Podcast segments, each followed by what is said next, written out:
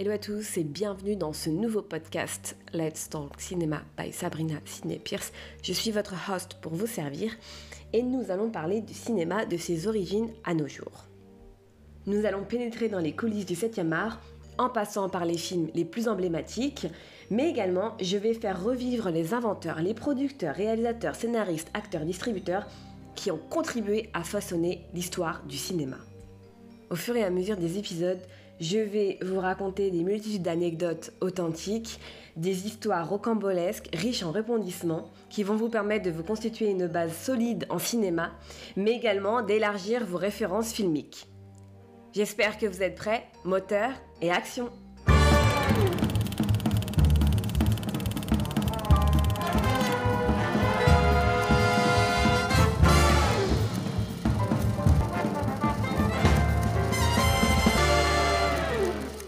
Comme je le disais en introduction, nous allons parler dans ce podcast euh, du, cinéma de ses origines à nos jours. Et dans cet épisode 1, partie 1, nous allons parler de la naissance du cinéma, ses origines. Donc je vais remonter au milieu du XVIIe siècle, soit en 1640, pour vous parler des lanternes magiques. Au milieu du XVIIe siècle est présentée pour la première fois la première lanterne moderne par le père Athanasius Kircher, savant jésuite allemand. C'est l'ancêtre du projecteur de diapositive. Cette lanterne, donc en 1640, permet de projeter des images peintes et des plaques de verre à travers un objectif via la lumière d'une chandelle ou d'une lampe à huile. Le public est si fasciné qu'il qualifie cet appareil de lanterne magique. Peu de temps après, nous avons Robertson et ses fantasmagories. Les lanternes magiques vont être en vogue à la fin du XVIIIe siècle.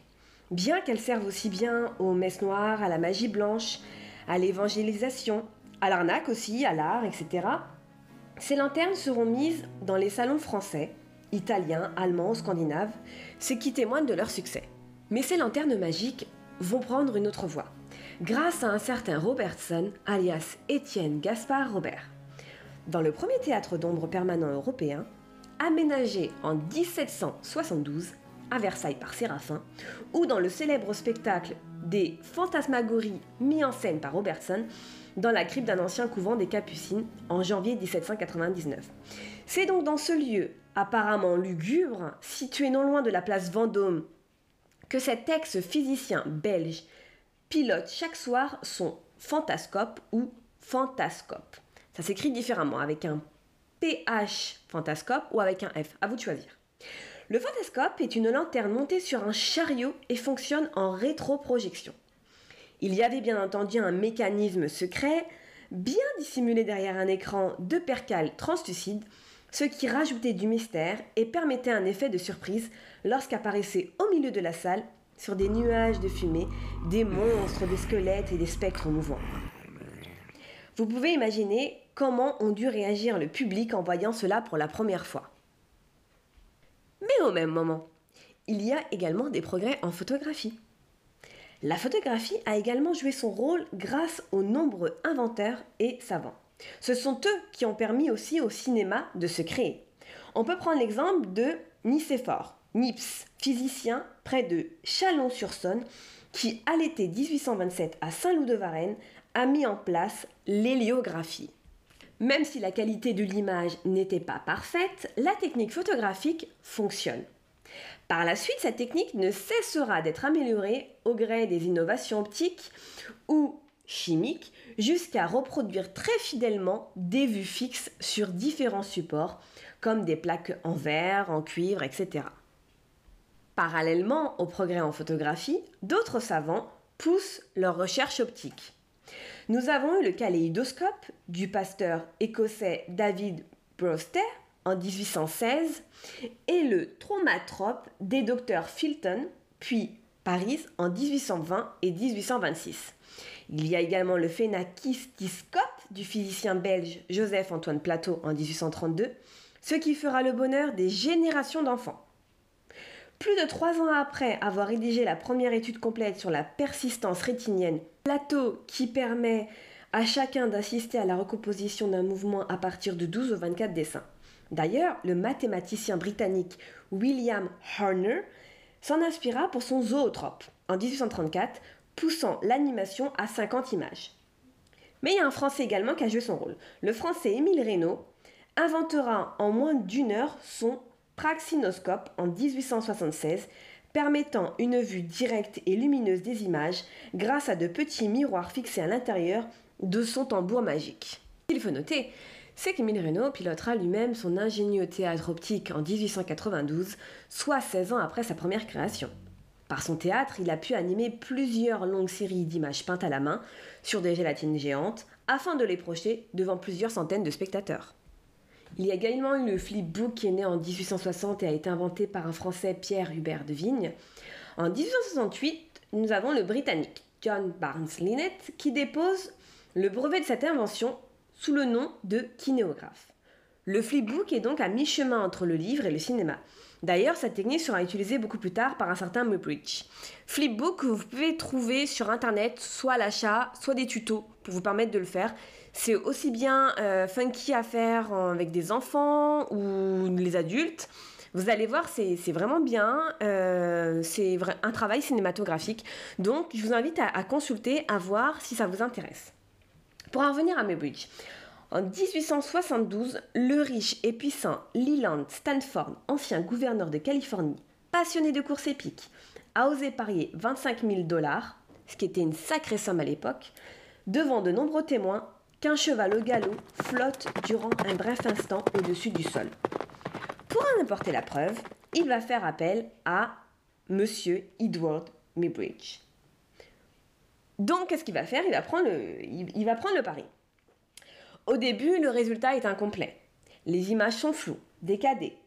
Mais à force d'acharnement, il va multiplier le nombre d'appareils photo et faire en sorte de déclencher tour à tour leur obturateur dans un intervalle très court. Ce qui fait qu'en 1878, il fera tendre 12 filins à travers de la piste de l'hippodrome de Palo Alto, reliés chacun au déclencheur de 12 appareils photo. Ainsi, c'est le cheval qui déclenchera lui-même les 12 prises de vue avec ses sabots. L'expérience est si concluante qu'elle fut redemandée à l'hippodrome de Sacramento devant 24 puis 48 appareils photo. Une fois développé, on y voit bien que le cheval flotte au-dessus du sol, ce qui confirme l'intuition de Stanford et cela lui permet de gagner son pari. Grâce à son acharnement, Muybridge est entré dans la postérité en tant que pionnier de la décomposition photographique du mouvement.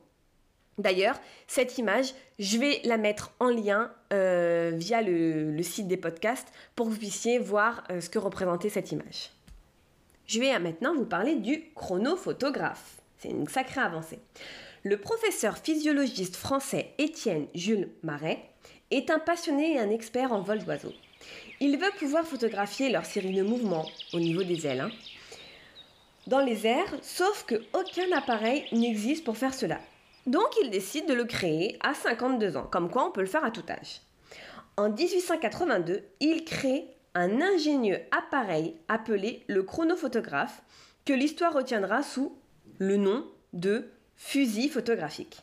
Il est vrai que l'objectif est aussi long qu'un canon de fusil, que sa plaque sensible se charge dans une sorte de gros barillet et que ce déclencheur ressemble à une queue de détente.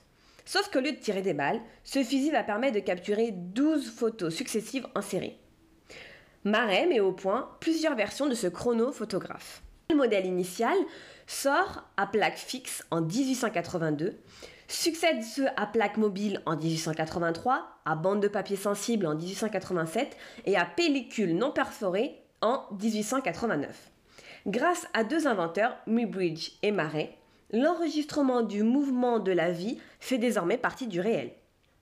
Leurs techniques ne tarderont pas à trouver leur accomplissement avec l'apparition de la pellicule filmique souple lancée en 1888 par la compagnie Eastman Future Kodak. Un an plus tard, le grand inventeur Thomas Edison est déjà prêt. Thomas Edison. Avant de parler du duo Edison-Dixon, je tiens à souligner une rencontre importante. Celle d'Edison et George Eastman, donc le patron de Kodak, en 1889. En effet, Edison le rencontra pour lui parler de sa pellicule de 55 mm. Il en profite pour lui présenter plusieurs suggestions précises. Numéro 1, il lui précise de réduire la largeur à 35 mm, selon lui idéal d'après ses calculs.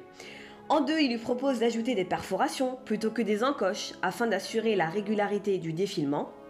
Il lui cite ses propres bandes télégraphiques perforées.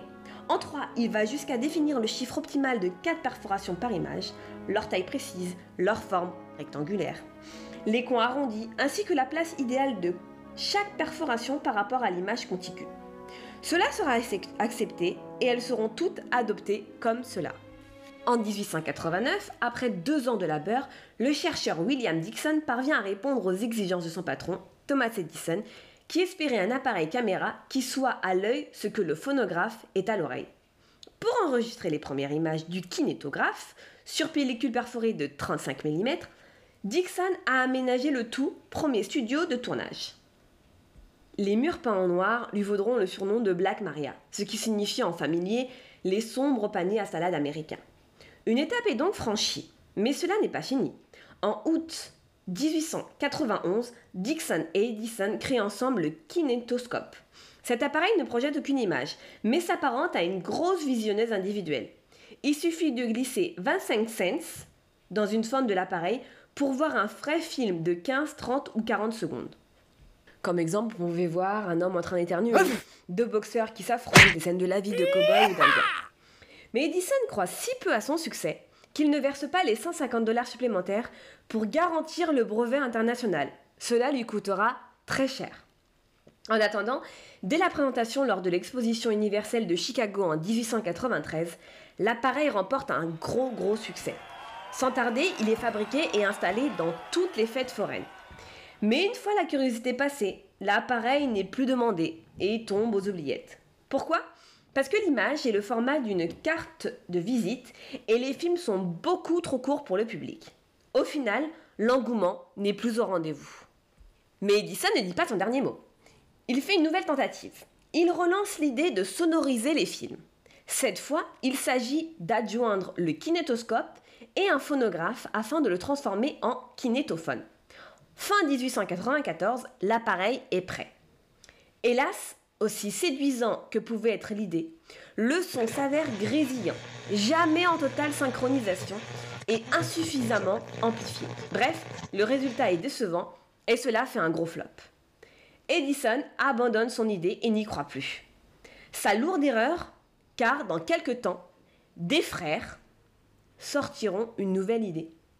Quant à Edison, quelques années plus tard, il se verra contraint de racheter le brevet du fantascope d'Armat et Jenkins afin de pouvoir projeter ses propres films. Bien entendu, la partie suivante, ce sont les Frères Lumière. Frères Lumière que je parlerai en partie 2, donc la semaine prochaine, pour vous raconter comment ils sont arrivés et ce qui en a découlé. Mais avant de finir cet épisode 1, La naissance du cinéma, partie 1, je voulais vous parler du premier film protégé. Car je ne sais pas si vous êtes au courant, mais Quelques mois auparavant euh, des Frères Lumière, il y a eu un euh, premier copyright de l'histoire. Donc le premier copyright de l'histoire du cinéma est détenu par un film américain. Il a été déposé officiellement par Thomas Edison le 7 janvier 1894, soit six mois avant le tournage de La sortie des usines Lumière, premier film cinématographique. Il était intitulé Record of a Sneeze. Ce film muet montre un homme, Fred Ott, en train d'éternuer durant 40 secondes environ. Tourné et diffusé au rythme de 48 images par seconde, il fut présenté d'abord sur les foires et dans les kinétoscopes par l'or, aménagé à partir d'avril 1894. Mais quatre ans auparavant, le français Louis-Aimé Augustin, le prince, avait déjà tourné en Angleterre d'autres véritables films, certes très brefs. Mais ce riche amateur n'avait nullement songé à les faire protéger. Donc voilà, c'est une anecdote mais malheureusement, euh, elle n'apparaît pas dans toutes les histoires euh, de la naissance du cinéma. Mais je voulais partager ça avec vous aujourd'hui. La semaine prochaine, je parlerai donc en partie 2 des Frères Lumière, de leur succès et des désillusions de certains. Je vous raconterai des anecdotes croustillantes. Vous pouvez également nous retrouver sur notre page Instagram Let's Talk Cinema by SSP. Notre podcast est disponible sur tous les canaux, N'hésitez pas à vous abonner, ainsi que sur notre page Instagram. Cet épisode est présentement terminé j'aurai le plaisir de vous retrouver la semaine prochaine pour la partie 2 avec les frères Lumière. En attendant, je souhaite à tous une belle journée, un bon week-end et je vous dis à la semaine prochaine. Ciao ciao